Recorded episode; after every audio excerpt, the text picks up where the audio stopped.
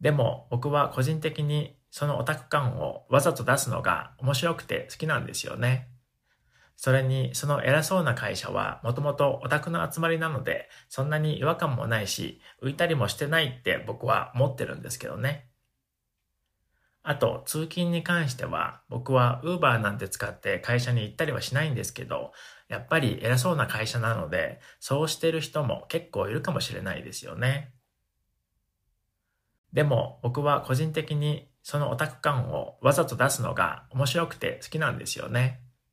それにその偉そうな会社はもともとオタクの集まりなのでそんなに違和感もないし浮いたりもしてないって僕は思ってるんですけどね。あと通勤に関しては僕は Uber なんて使って会社に行ったりはしないんですけどやっぱり偉そうな会社なのでそうしてる人も結構いるかもしれないですよね。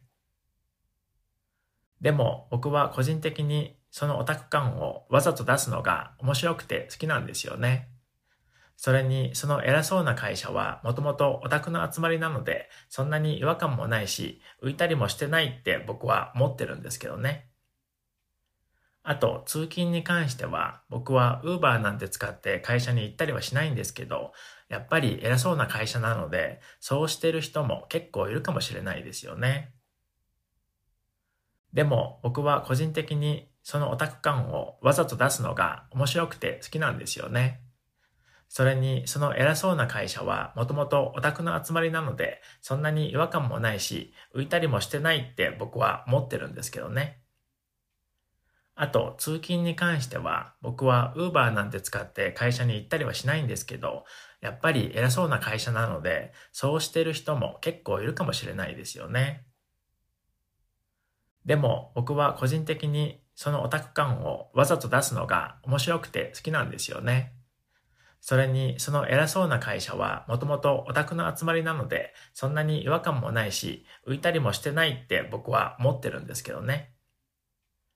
あと通勤に関しては僕は Uber なんて使って会社に行ったりはしないんですけどやっぱり偉そうな会社なのでそうしてる人も結構いるかもしれないですよね。